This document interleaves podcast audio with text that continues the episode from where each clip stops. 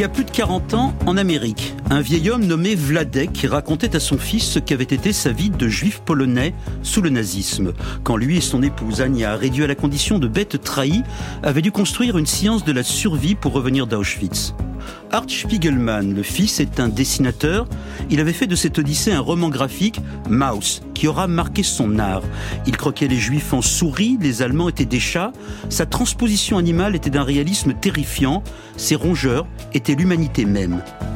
Mais quand je relis Maus, je lis d'abord l'incompréhension et l'impossible dialogue entre Vladek et Hart, entre le survivant et celui qui était né de la survie. Chacune de leurs rencontres, chaque tentative était un conflit, une mésentente, un découragement. Et l'agacement de Hart Spiegelman et la fatigue de Vladek, séparés par un enfer, rendent ce livre, Maus, absolument beau, terriblement triste. Vous avez aimé les Spiegelman, alors peut-être nous aimerez-vous, nous les Askolovitch, ma mère Evelyne, survivante des camps, et moi qui ne la laisse pas en paix, nous qui ne savons pas nous parler. Claude, il m'en veut. Et il m'a dit, à la terre entière, tu racontes ton histoire, et pas à nous. Ça se passe en France. Claude Askolovitch sur France Inter. Je veux pas que ce soit leur histoire. Ah mais non, mais pas du tout, c'est pas leur histoire. Ma mère Evelyne avait 4 ans le 12 mars 1943 quand à Amsterdam elle fut capturée avec ses parents Jacob et Annie Sulzbach. Ils furent parqués dans trois camps successifs, Furt et Westerbork en Hollande, Bergen-Belsen en Allemagne, tiens là où mourut Anne Frank dont enfant je me demandais si ma mère l'avait connue. La mort se contenta de frôler ma famille, Evelyne, Annie et Jacob échappèrent aux chambres à gaz et ici commence notre histoire. Je suis né en 1962, 17 ans après les camps. Ma mère hollandaise a rencontré un Français, mon père, qui lui avait dû se cacher sous Pétain. J'ai su la traque et j'ai su la déportation, mais sans que l'on m'en parle, sans que jamais dans ma famille on ne me livre un récit. Peut-être aurais-je dû mieux observer ma mère pour deviner dans ses angoisses la trace de son enfance. Ces dernières années, au soir de nos vies, elle octogénaire et moi bientôt 60 ans, j'ai vu ma mère changer, prendre la parole, témoigner de son drame devant les enfants des écoles, devenir une parmi les témoins, ces derniers survivants dont nous redoutons que la mort inéluctable nous coupe du passé. On l'admire, on la décore. Mais la voir dire à tous ce qu'elle m'avait refusé me bouleverse, me rend hostile. Je déteste désormais ce devoir de mémoire que l'époque nous impose. Evelyne est avec nous ce matin. Nous allons essayer de comprendre ce que la transmission, un autre mot de l'époque, peut masquer de souffrance.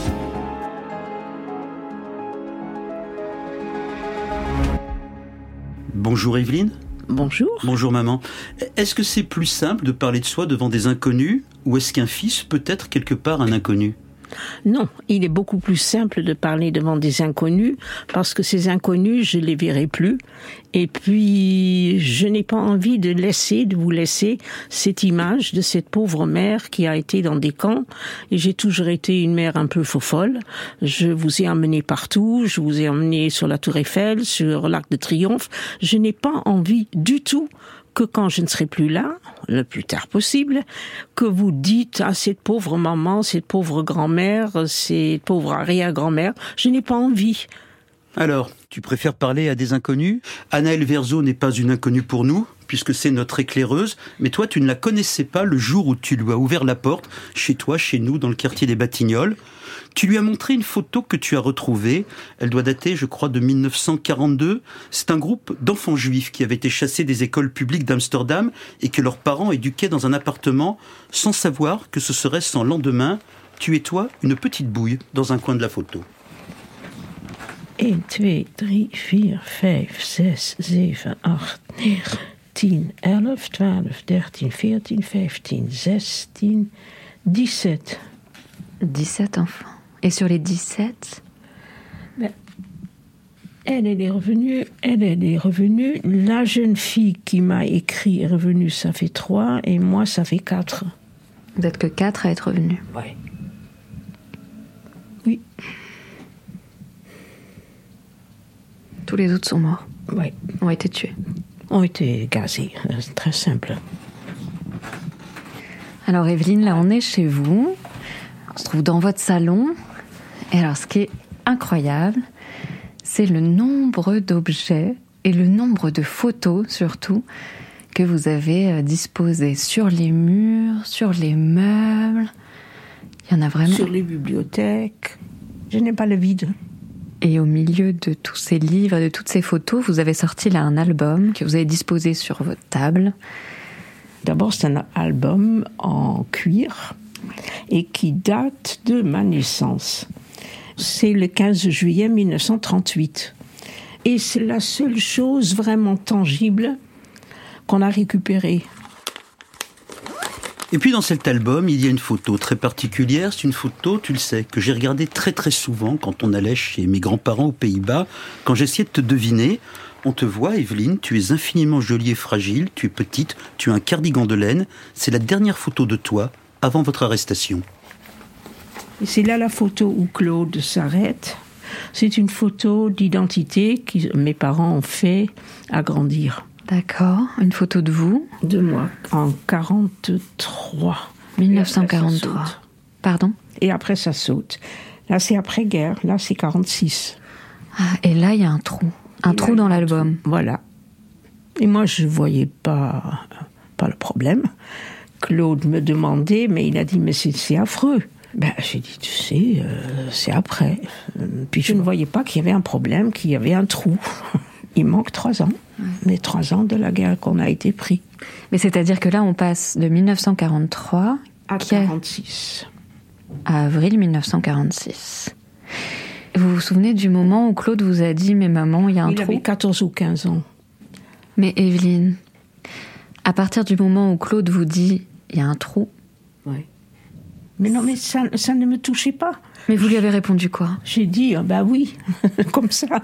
Et je lui ai dit encore dernièrement, honnêtement, je voyais pas le problème. Il y avait un trou, oui, d'accord. So what? Euh, Oui, il y a un trou parce que il n'y avait pas de photo. Il pouvait pas y avoir de photos. Euh, non. Les photos sont venues quand on est revenu. Mais je voyais pas pourquoi ça le frappait tant que ça. Parce que je trouvais honnêtement pas que c'était important. Et aujourd'hui, vous comprenez pourquoi ça le frappe? Je peux comprendre, mais pour de bon, ça prouve au contraire, c'est bien qu'il y a de nouveau des photos. Ah oui Qu'il y en ait de nouveau, ça c'est formidable, mais. Voilà. C'est ça qui, qui est important.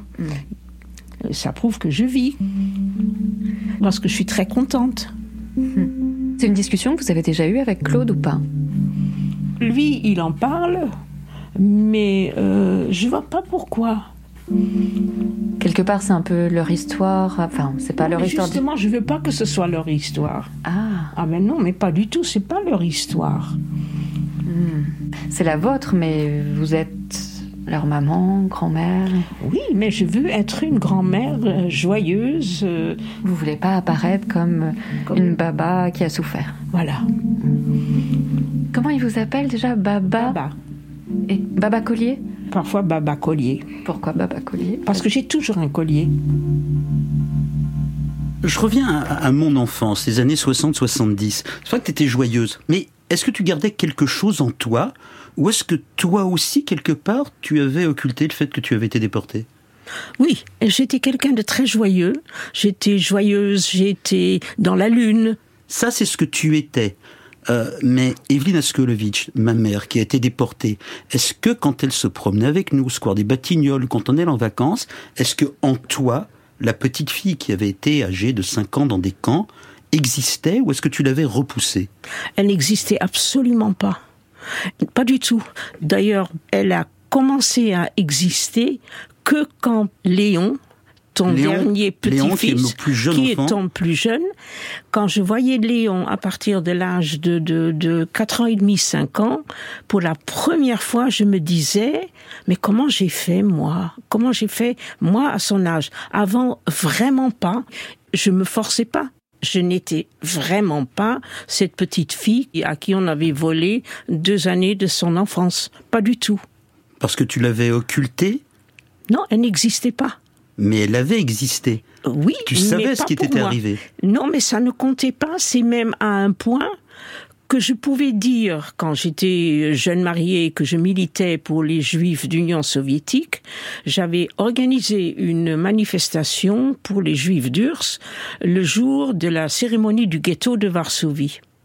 Et un ami de papa m'a engueulé comme plâtre. Il a dit, mais comment tu as osé faire ça? Et comme une idiote, je lui ai répondu, écoute, moi, je m'occupe des vivants, toi, tu t'occupes des morts. Est-ce qu'à chaque génération, chacun doit se débrouiller avec ses fantômes? Quand j'étais petit, je me souviens de toi, oui, comme quelqu'un de joyeux, mais aussi comme quelqu'un de terriblement inquiet.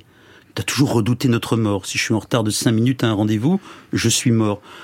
Je t'ai vu, dans notre enfance, redouter, mais presque attendre pour être soulagé la mort de ton père avec qui tu avais été déporté. Est-ce que c'était une inquiétude de femme inquiète ou est-ce que ça venait de cette mort que tu avais frôlée dans les camps Non, ça venait en effet de la mort que lui, il avait frôlé. J'ai toujours eu peur dans les camps pour mon père. Mon père, euh, j'avais toujours peur qu'il lui arrive quelque chose. Le point culminant a été quand on est sorti des camps, on est sorti du train et il est tombé dans la neige et j'ai pleuré, pleuré, pleuré. Il m'a dit ne t'inquiète pas, on va me sauver, on va me mettre dans un hôpital et tout va s'arranger. Et à ce moment-là, pour lui, j'ai toujours eu peur à le réveiller pendant ses siestes, à le secouer pour voir s'il n'était pas mort. J'ai toujours eu peur que quelque chose pouvait arriver aux gens, que quelqu'un pouvait disparaître. Quand toi tu étais en retard, je te guettais par la fenêtre à tomber presque du deuxième étage par terre jusqu'à ce que tu arrives. Peur que les gens disparaissent, mais je l'ai pas euh, lié avec les camps mais est-ce que moi j'aurais dû lier? Est-ce que tu pouvais penser à cette époque-là que tes souvenirs me manquaient?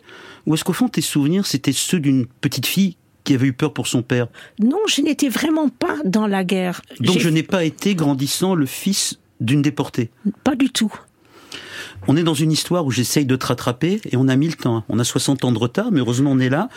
Il y en a d'autres qui ont dû te rattraper, ce sont mes enfants. Tu parlais toujours de mon plus petit Léon, en qui tu vois enfin un gosse qui avait ton âge dans les camps, mais il y a les plus grands, j'ai de grands enfants adultes, ils s'appellent Camille et Théo. À eux non plus, tu n'as rien raconté, mais ils l'ont dit à Nelverzo, ne t'en veulent pas.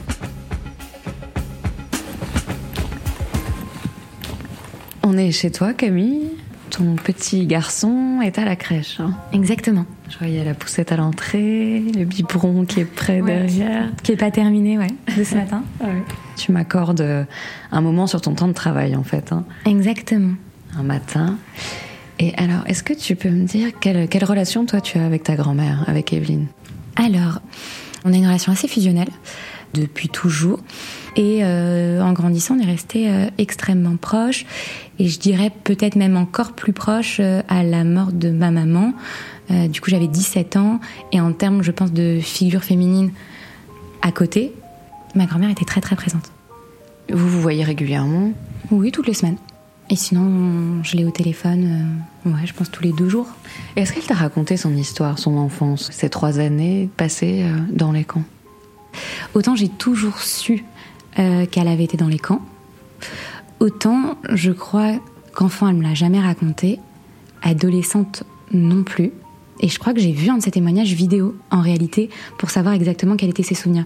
Mais sinon, moi, j'ai connu mon arrière-grand-mère, donc la maman de ma grand-mère, euh, qui est décédée il y a deux ans, donc à, 104 ans. Et disons qu'elle avait écrit euh, pour sa famille, pour qu'on puisse savoir dans quel camp ils étaient passés. Et donc ça, je l'avais lu. Donc oui, je connaissais son histoire, mais je ne crois pas que ce soit elle qui me l'a raconté. Je pense que c'était plutôt mon arrière-grand-mère. Est-ce que tu lui as déjà demandé? Euh, En fait, je le savais, donc non, pas forcément. Pourquoi, d'après toi? Est-ce qu'elle n'a pas souhaité vous en parler spontanément? Pas vous faire de mal Oui, mais je pense que pendant longtemps, elle a pensé que c'était pas très intéressant ce qu'elle avait raconté. Parce qu'elle était enfant, parce que du coup, elle n'avait pas beaucoup de souvenirs en tout cas, c'est ce qu'elle disait. Parce que peut-être que sa mère, euh, c'est à elle de voir, hein, c'est une interprétation, mais avait un peu le monopole du souvenir, puisqu'elle avait été adulte. Et je pense que c'est une époque aussi où on estimait que les enfants euh, avaient été peut-être moins touchés. Elle n'a pas de vue de psy après, elle n'a pas été suivie. Euh. je pense que pendant longtemps, elle n'a pas estimé que c'était très utile ce qu'elle avait raconté. Mm. Tout bêtement. Et elle estime que c'est toujours mieux d'être présente et de le raconter plutôt que de voir une vidéo ou de, ou de voir des films ou lire des livres. Elle n'est pas anti-livre, mais elle est très, par exemple, anti-fiction là-dessus. Voilà, donc ça ne supporte pas trop l'idée d'une fiction sur la Shoah.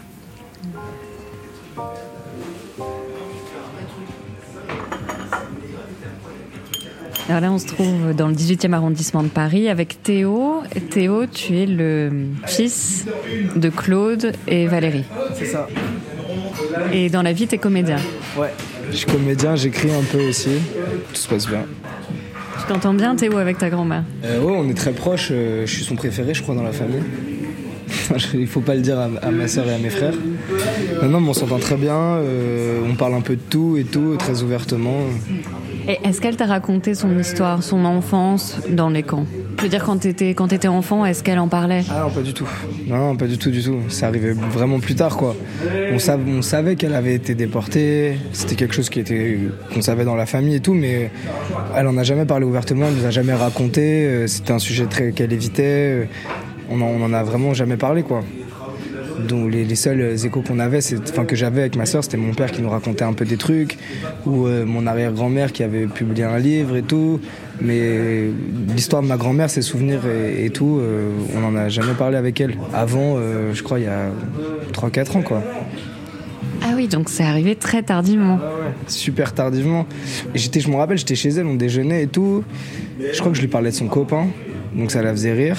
Et j'en ai profité euh, pour lui dire bon bah si tu me racontais ça, tu peux tout me raconter. Et elle a commencé à très brièvement à raconter deux trois trucs euh, sur son histoire parce qu'on est, moi je jalousais un peu en rigolant qu'elle le raconte à plein de gens et pas à nous quoi. Parce qu'elle commençait à faire des interventions dans des écoles, elle racontait son histoire et tout. Et pour elle, c'était plus dur de parler avec nous parce que euh, on est ses proches. Mais moi, j'avais vraiment envie de connaître son histoire. C'est un peu la nôtre aussi, donc j'avais envie de savoir. Donc elle m'a montré quelques papiers, elle a commencé à m'en parler un petit peu. Mais c'était pas, c'était pas, euh, c'était pas comme ses interventions. Donc la première fois que j'ai vraiment entendu son histoire, c'est que je l'ai suivi à une, un de ses témoignages en prison. Je crois que c'était une maison d'arrêt, donc c'était mixte le témoignage, et tout le monde l'écoutait attentivement. Ils étaient archi intéressés, euh, trop mignons quoi. Euh, tous ces prisonniers, ils sont allés la voir à la fin pour la remercier. Il y a des Arméniens, je me rappelle, qui lui ont dit vous faites trop penser à ma grand-mère. C'était super touchant. Ils ont aussi connu un génocide quoi. Et du coup, euh, c'était un moment super fort. Et euh, elle m'a impressionné là-bas. D'après toi, pour quelle raison est-ce qu'elle n'a pas parlé avant? Parce que toi, tu lui avais demandé de te raconter. Je sais pas, je pense que dans sa tête, euh, ce qui est important, c'est qu'on soit tous vivants. Je sais pas, il y a une espèce de pudeur, je crois. Et ce que je peux comprendre, j'avais du mal à l'accepter, mais je, je, pouvais vraiment le comprendre. Je pensais que ça lui faisait du mal à elle de nous raconter. Elle, nous aimait trop pour nous rendre tristes, je crois. Je crois. Est-ce que tu t'es dit parfois, Evelyna Skolovitch, ma mère rescapée des camps, qu'en voulant nous épargner la tristesse, tu nous enfermais dans une incompréhension? Non. Euh, il y a une chose que Théo, dont il se rappelle pas, parce que je crois qu'il avait 5 ans et puis il faisait des âneries euh, et il me demandait et toi qu'est-ce que tu faisais quand tu étais petit? Et je crois que je lui ai dit euh, ben non, euh, moi j'étais j'étais dans un camp et Théo a dit oh t'as été dans un camp et j'ai dit mais non mais non mais non mais tu sais c'est pas grave hein, c'est pas grave du tout on va aller maintenant au square et on va j'ai éludé parce que j'avais vraiment pas envie de vous rendre malheureux et d'abord quand vous vous étiez petit à ce moment-là, vraiment, ça ne comptait pas. C'était pas mon truc. Il y a quelque chose d'intéressant. Faut toujours, dans une famille, donner la parole à ceux qui sont arrivés en dernier parce qu'ils ont un regard très lucide. On va entendre une jeune femme qui s'appelle Nolwenn, qui est ma compagne, qui est la maman de Léon dont on a parlé et d'Octave, mes deux plus jeunes enfants. Elle se souvient, elle, de votre première rencontre, c'était en 2010, et là, à l'entendre, tu vas comprendre, si tu as oublié, à quel point ce que tu pensais ne pas compter, au contraire, était brûlant une des scènes euh, fondatrices de notre relation, Evelyne et moi, c'est que je l'avais invitée à un concert de Daniel Barenboim. On est allé à un concert de musique classique toutes les deux. Et au retour dans le métro, elle m'avait dit Mais tu sais, euh, tu te mets avec un juif, euh, et les juifs, ils portent tout le malheur du monde. As-tu conscience de ce que tu es en train de faire Et voilà, donc ça m'avait laissé c'est perplexe. Euh, je crois que j'avais dû bourdouiller, un truc comme bah oui, oui, oui, j'ai conscience. Euh, mais voilà, les Bretons aussi ont vécu des trucs horribles. Voilà, mais euh, voilà, je faisais des blagues. Mais, mais c'est notre première discussion intime. Mmh. Voilà, donc elle voulait me prévenir, c'était très gentil. France Inter, ça se passe en France. Alors en 2010, notre famille avait traversé des deuils, on se reconstruisait, ça explique ça peut-être. Mais il n'empêche, contrairement à ce que tu disais, contrairement à ce que tu voulais nous transmettre de bonheur, ça brûlait en toi. Euh, à quel moment tu as eu pris conscience vraiment que tu avais été cette petite fille déportée et tu as eu besoin de le raconter aux autres, sinon à nous? Non, quand je lui ai parlé des malheurs, c'est parce qu'on avait vraiment traversé beaucoup de malheurs et que je ne supportais pas euh, le malheur de mes enfants et de mes petits-enfants.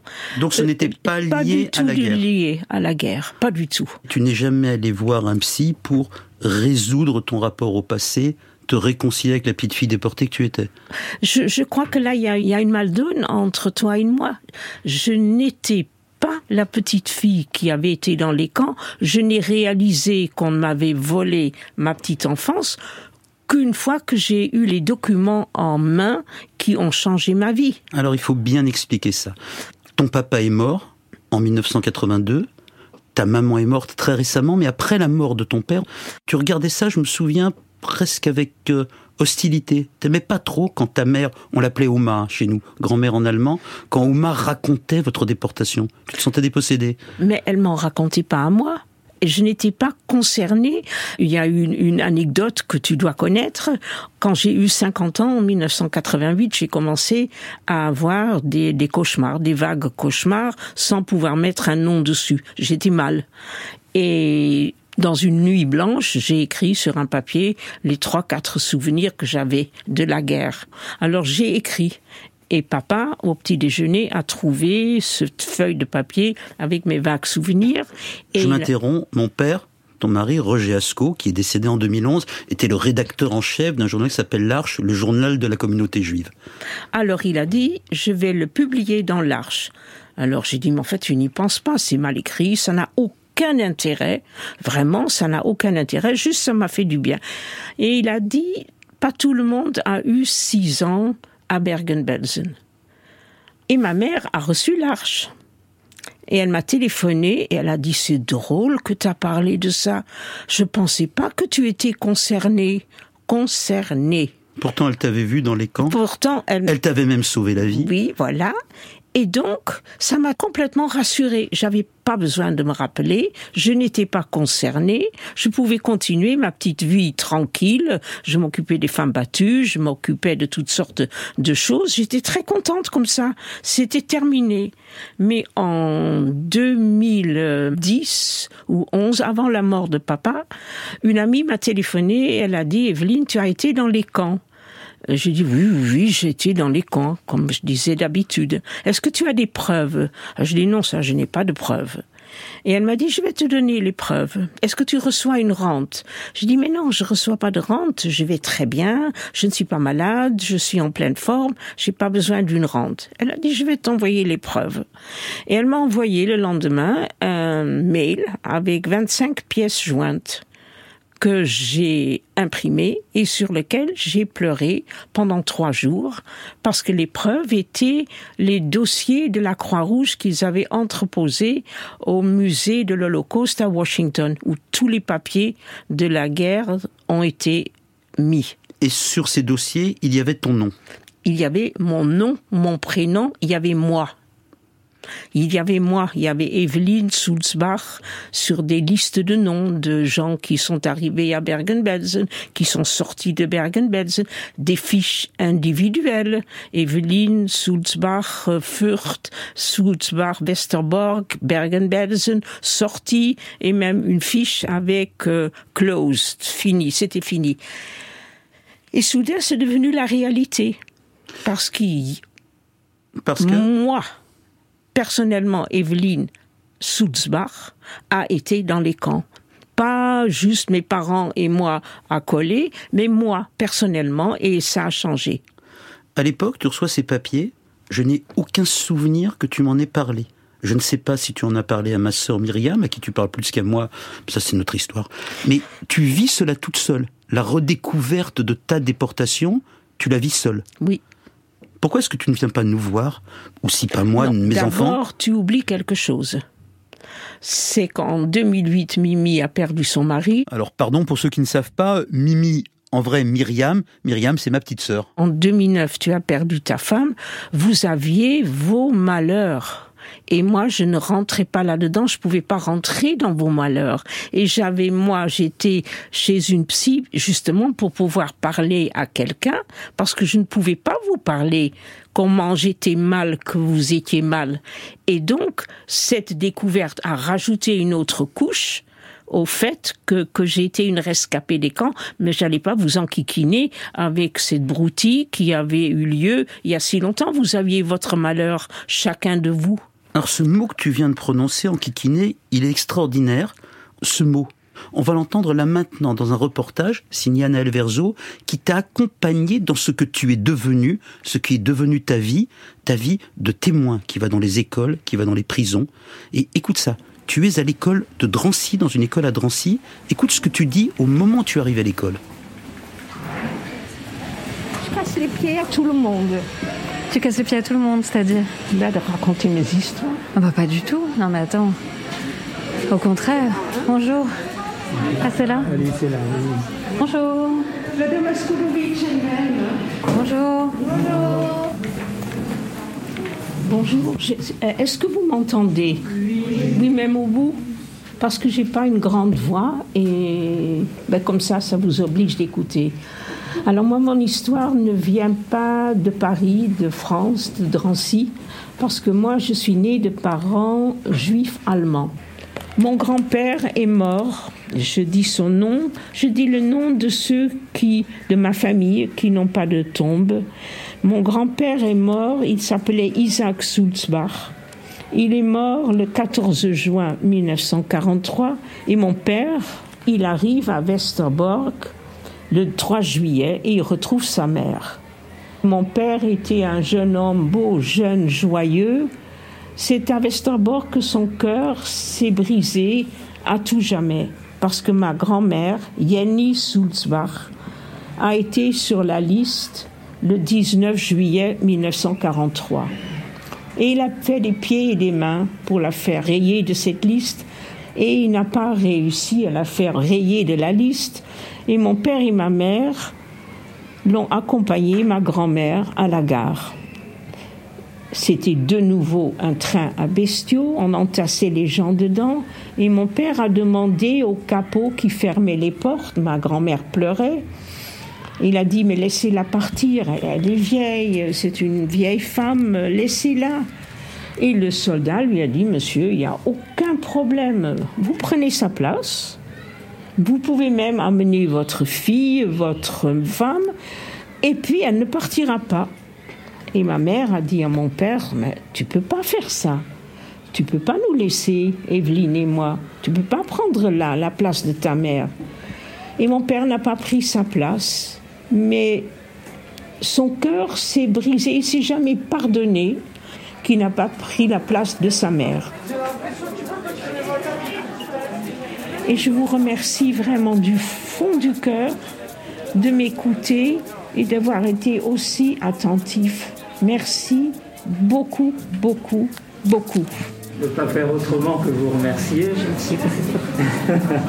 alors, alors est-ce que certains d'entre vous ont une des questions à poser Est-ce que vous n'aviez pas une certaine rancœur envers vos parents sur le fait bah, qu'ils vous ont transmis euh, bah, cette religion et que vous n'avez pas eu l'enfance que tous les autres enfants ont eu? Comment faites-vous pour vous rappeler de tout ça en fait? Quand vous étiez petit, vous avez 5 ans et maintenant vous avez, je sais pas, 83. Euh, comment vous trouvez euh, le courage de pouvoir euh, nous raconter euh, tout ce que vous avez vécu? Est-ce que pour vous, à un moment, c'était pas réel, ça n'a pas existé Est-ce que euh, même si toutes les personnes, les soldats allemands ils sont tous décédés, est-ce que vous avez réussi à les pardonner en quelque sorte Est-ce que vous avez déjà créé du lien avec d'autres enfants dans les crèches, même plus vieux que vous, quand vous étiez petite, avant d'être traumatisée et de rester chacun dans votre bulle? Parce qu'à un moment, vous avez expliqué que euh, vous étiez tellement malheureux que vous restiez chacun dans votre bulle. Mais avant ça, est-ce que vous avez déjà créé du lien avec euh, d'autres enfants? Nous sommes sur France Inter, ça se passe en France. Je suis avec ma mère, Evelina Skolovitch, rescapée des camps, qui ne racontait pas sa déportation à sa famille, mais qui s'est mis à la raconter à des enfants. On les a entendus. C'est devenu ta vie. Tu es la personne qui raconte. Tu les aimes, ces gosses à qui tu racontes, ou est-ce que tu parles pour toi? Non, je parle pas pour moi, je parle pour eux. Les aimer, euh, je suis touchée. Je suis très très très touchée. Même quand les questions sont naïves Déplacées, Non, déphasées il n'y a aucune question naïve et les questions me font réfléchir aussi. Il y a un petit garçon dans une école dans le 95 qui m'a demandé qu'est-ce que vous avez fait à Bergen-Belsen où on est resté quand même un an? Puis j'ai réfléchi et j'ai dit rien. Il m'a regardé, rien.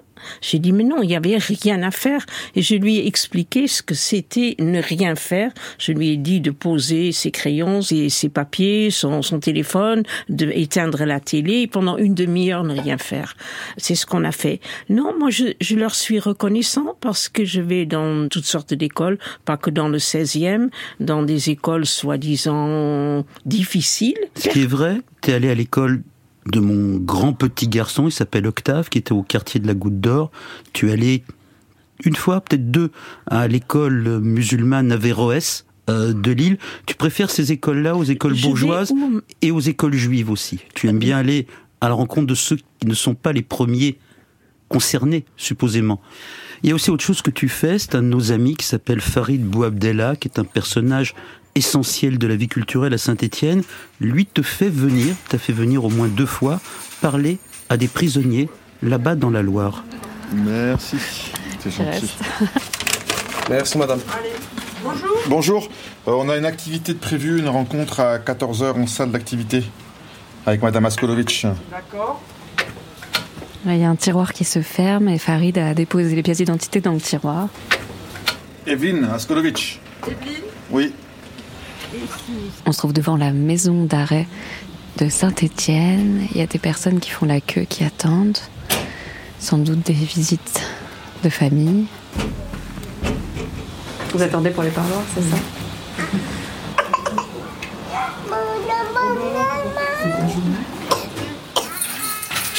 Merci.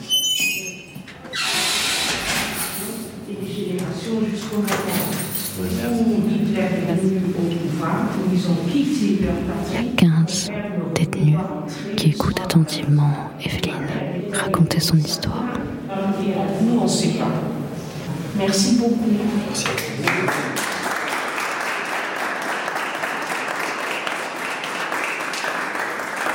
Désolée si c'est trop long. Excusez-moi, je tutoie tout le monde. Ouais, ouais, Je c'est suis pas grave, désolée. madame. Non, c'est rien, normal. Bon courage, madame. Et merci beaucoup. Faites gros bisous, madame. Dieu vous bénisse, madame, à bientôt. Bonne continuation. et C'est important ce que vous faites. C'est c'est bien ce que vous faites. La vie n'est pas toujours non plus. La vie peut changer soudain.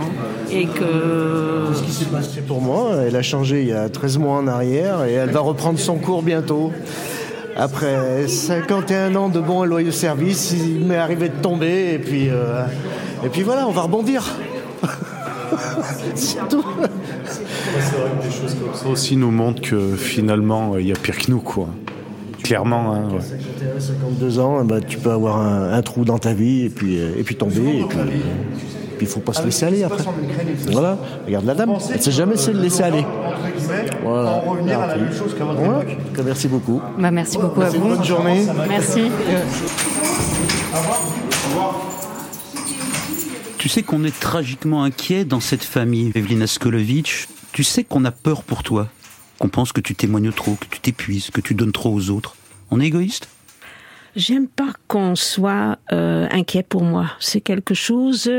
euh, moi, je suis inquiète pour mes proches. C'est même ton métier. C'est C'est ton métier d'être C'est inquiète. ma raison d'être, euh, d'être inquiète.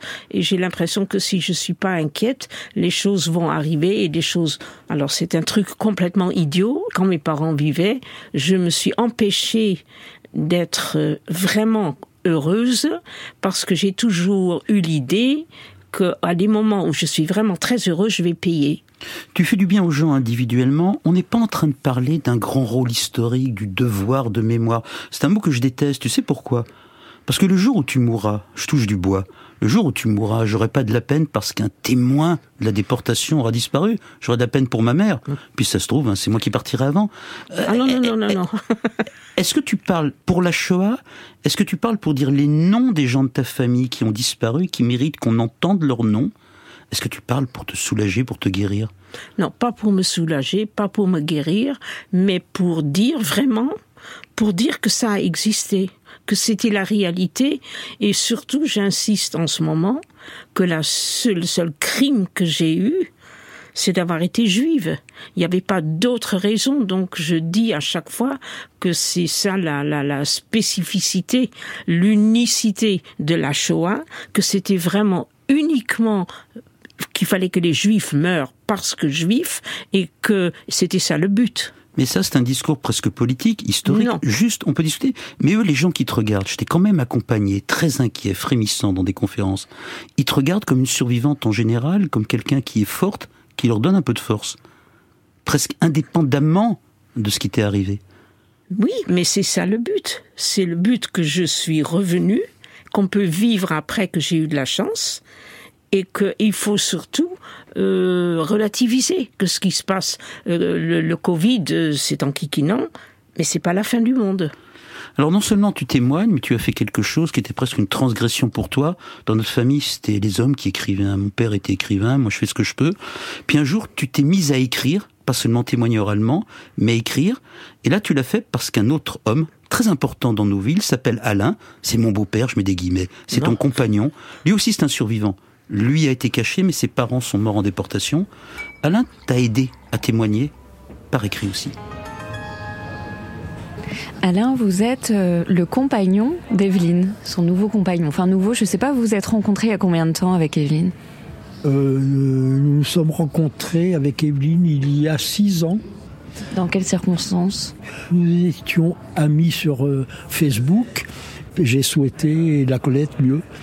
Elle était plutôt belle, euh, jolie. Et la première et fois que vous nous, Et depuis, nous, nous sommes... Euh, ça fait six ans. Ça fait six ans. Oui. Evelyne vous a parlé d'un projet de livre qu'elle a avec Claude. Oui, euh, j'avais conseillé à Evelyne de, de, laisser une trace vue sur la petite enfance et l'enfance qu'elle avait eue. J'avais conseillé qu'il faudrait qu'il y ait un témoignage écrit. Et alors donc, euh, ça prend tournure. Elle a écrit, euh, quand elle en a parlé au Claude, Claude a souhaité participer à cette euh, opération, à cette livresque, telle qu'elle. C'est un témoignage fantastique. Oui, oui. Alors, t'as écrit 80 pages émouvantes, dans ton style très particulier, mais comme on est fou dans cette famille, qu'on a des choses à rattraper. Et là, comme on est fou, on a décidé qu'on allait faire un livre ensemble à partir de ton texte. C'était pas très malin. Euh, très honnêtement, j'en demandais pas tant. Moi, je voulais juste parce que très souvent, quand je vais dans des écoles, on me dit mais vous n'avez pas écrit quelque chose. Bon, alors j'ai écrit, ce qui n'était pas évident du tout parce que une copine psy m'a dit écrire c'est pas pareil. Parler, là je parle, j'ai aucun problème. Les paroles s'envolent, tandis qu'écrire, quand j'étais face à l'ordinateur pour écrire, mais je sais que je n'écris pas bien. Mais je l'aurais même fait spiraler n'importe quoi pour que si on me demande que je puisse donner. Tu m'as dit, on peut le faire ensemble. Euh... Tu sais bien pourquoi je te l'ai dit. Tu ne m'as pas raconté, il fallait bien que je sois un peu dans ta Shoah. Oui, mais euh, là, là, là. Euh... Oui, mais ça t'intéresse pas ce que je viens de dire. Est-ce que tu penses que je peux non. avoir besoin de le faire avec toi? Je ne savais pas. voilà, je ne savais pas. Alors, comme on est très compliqué, elle a accepté, elle veut pas. Moi, ma psy m'a dit un jour, euh, faites pas si vrai avec votre mère, elle veut pas, ça lui appartient. Comme quoi, elle te comprend mieux que moi. Et donc, évidemment, on s'est engagé à faire un livre et on ne le fait pas. Et dans notre famille, on nous regarde, comment dire, avec un peu d'ironie. Tiens, ma fille, par exemple, Camille. Elle a un projet de livre avec ton père, avec Claude. Ouais. Vous avez parlé de ce livre ou... très, très rapidement, on a parlé surtout de l'absence de, de, de, ce livre, puisque ça fait euh, plusieurs mois plusieurs mois, ouais, quasiment un an, je crois qu'on en parle. Et mon père avait dit qu'il se consacrerait à, à, ce livre cet été quand il aurait un peu plus de temps, donc l'été 2021, ce qui, n'a, ce qui ne s'est pas fait. Et euh, ils sont censés se voir et ma grand-mère trouve que ça commence à être long. Et, euh, non, en fait, on en rigolait parce qu'elle disait qu'elle allait mourir avant qu'il fasse le livre. Et donc, mon père expliqué que du coup, c'était un très bon argument pour ne pas faire le livre parce que comme ça, elle serait obligée de, rester là le temps que le livre soit écrit. Donc, euh, ils, en, ils en rigolent, mais ils savent pas du tout par euh, quel bout prendre. Je crois qu'ils sont, ils sont vus deux fois pour en discuter. Enfin, ils se voient plein de fois, mais deux fois pour en discuter. Je sais même pas si mon père a écrit, des, a écrit quelque chose. Alors il y en a une autre qui nous regarde, on l'a entendu tout à l'heure, Nolwenn m'accompagne. Elle est férue de psychanalyse et elle a un peu l'œil qui frise quand elle parle de nous et, et de nos relations impossibles. Qu'est-ce que tu penses de leur relation? Ah, C'est une relation qui est, qui est, très agitée, pas du tout euh, posée. Elle dit quelque chose, il dit non, c'est faux. Elle dit si, c'est vrai. Il dit non, c'est faux. Elle dit si, c'est vrai. Voilà. Finalement, elle se lève, elle prend son manteau puisqu'elle dérange et puisqu'elle a tort. Et là, il lui dit Mais non, assieds-toi, reste, tu vas pas partir comme ça. Et donc elle s'assoit et elle redit quelque chose et il dit non. Elle dit si, il dit non. Elle reprend son manteau, elle va partir, il la retient. Il lui demande si elle veut un Uber. Elle dit non, je vais rentrer à pied. Tu m'énerves avec ton Uber, mais prends un Uber. Mais pourquoi tu veux pas prendre un Uber? Mais je t'ai déjà expliqué que je voulais rentrer à pied. Laisse-moi tranquille, Claude, je peux faire toute seule. Mais si prends un Uber, je te commande un Uber. Laisse-moi tranquille, Claude. Voilà, c'est ça la relation. c'est euh, super, c'est super tendu. Euh, ils s'aiment beaucoup. Ils ont le projet d'écrire un livre ensemble? Écrire un livre ensemble, ça veut quand même dire s'isoler ensemble pendant un certain temps, pendant longtemps. C'est quelque chose qui est envisageable ou impossible? Euh, Alors, à mon avis, c'est impossible euh, de les mettre euh, ensemble dans, la, dans une même pièce ou dans un même endroit pendant plusieurs jours ou semaines. Mais je suis sûre que Claude va trouver, parce que Claude a quand même vraiment envie de, de faire ce livre, que Evelyne l'attend avec une impatience non dissimulée. Et donc je pense qu'il y a des options qui sont possibles. À un moment, Claude me parlait d'envoyer des mails, de le faire par écrit. Donc ça, c'est possible. J'imagine qu'il pourrait y avoir euh, quelqu'un qui enregistrerait Evelyne et qui... ce que tu es en train de faire globalement, tu vois. Donc peut-être que toi-même tu sers à écrire ce livre d'une façon détournée. Mmh. Est-ce que euh, est-ce qu'il n'y a pas des voilà des moyens de, de, créer des médiations pour que cette confrontation entre eux soit possible? Euh, Il s'est tendu quoi euh, entre eux toujours. Ça se passe en France, sur France Inter, avec cette question essentielle. Est-ce que je vais réussir, moi, Claude Askolovitch, à écrire un livre sur sa déportation avec ma mère Evelyne Askolovitch, qui en parle à tout le monde sauf à moi? On est fou d'essayer de faire ça ou c'est émouvant, un vieux monsieur de 60 ans, une vieille dame de 84 ans qui essaye de se parler quand même? Ah mais c'est merveilleux sauf que moi, mon caractère, c'est euh, qu'il faut que ça soit fait tout de suite. Et, et, et moi, quand, quand, quand il faut que je fasse quelque chose, je le fais immédiatement. Et toi, il faut que ça mûrisse. Mais évidemment que le projet est merveilleux. Et est-ce que je peux comprendre ce qui t'est arrivé? Vraiment comprendre la Shoah? Ta Shoah tes souvenirs, ta peur pour ton père, ta solitude de petite fille à Bergen-Belsen qui joue avec un morceau de ficelle, qui ne peut faire que ça euh, je ne sais pas si quelqu'un peut. Moi, je ne peux pas comprendre, par exemple, je ne peux pas parler, je ne peux pas appréhender quelqu'un qui est revenu d'Auschwitz. On ne peut pas comprendre. Euh, je le dis parfois à des, à des enfants, à des jeunes. Je ne vous demande pas de devenir mon témoin, comme Elie Wiesel l'a dit. Si vous, vous avez mal aux dents, moi, je ne sais pas ce que c'est votre mal de dents. Si moi, j'ai mal au ventre, vous ne le savez pas. Mais euh, donc, vraiment appréhender, on peut pas. Moi, je suis très humble quand je j'étais à côté d'une femme euh, à Nice qui était sortie d'Auschwitz, je suis très humble, je ne sais pas. Il y en a un qui nous regarde, il s'appelle Christophe Bataille, c'est mon éditeur. Mon éditeur préféré chez Grasset, c'est avec lui qu'on fait ce livre. Lui, il sait que j'ai peur que tu meurs si je finis le livre, mais que j'ai peur aussi que tu meurs avant que j'ai fini le livre, je me le pardonnerai pas. Ben, j'espère bien que, que, que je meurs pas avant que le livre sorte. Bah lui aussi, il espère qu'on ne va pas mourir, Christophe Bataille. Les éditions Grasset, bonjour. Christophe Bataille, c'est vous qui avez proposé à Claude d'écrire ce livre avec sa mère ou comment ça s'est passé? Est-ce que vous pouvez me raconter? J'ai dit à Claude, mais au fait, Evelyne, ta mère, qui était à 5 ans à Bergen-Belsen, c'est un cas unique parce que 5 ans, elle a forcément une mémoire très floue de ce qui s'est passé. Et donc moi, je proposais et à Evelyne et à Claude un pacte pas facile, où la mère, qui est un fils génial, casse-pied, pas facile, avec une histoire complexe, va partager avec lui, voilà, leurs talents, leurs histoires. Quand on écrit euh, un livre avec, contre sa mère, bon, elle était à 5 ans à Bergen-Belsen, c'est évident qu'il faut y aller maintenant. Et donc je pense que ça ajoute une angoisse partagée de est-ce qu'on va trouver la forme, est-ce qu'il sera temps, est-ce que voilà, pour que quand on soit vivant ensemble, on puisse faire ce livre, le voir sous la couverture jaune. Il y a cette espèce de présence de la mort.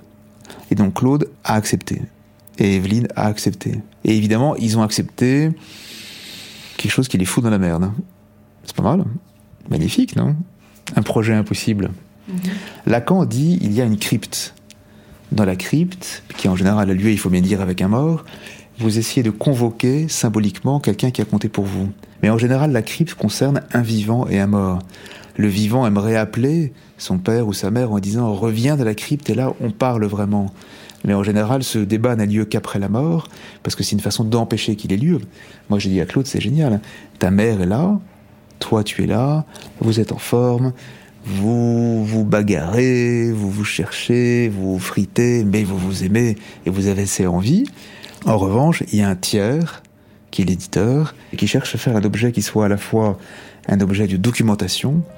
Hein, Qu'est-ce que ça veut dire d'avoir été toute sa vie avec une mère qui a survécu à Bergen-Belsen, qui n'en parle pas, mais qui, qu'on le veuille ou non, consciemment ou inconsciemment, transmet une fébrilité, une diction, un rapport à la France.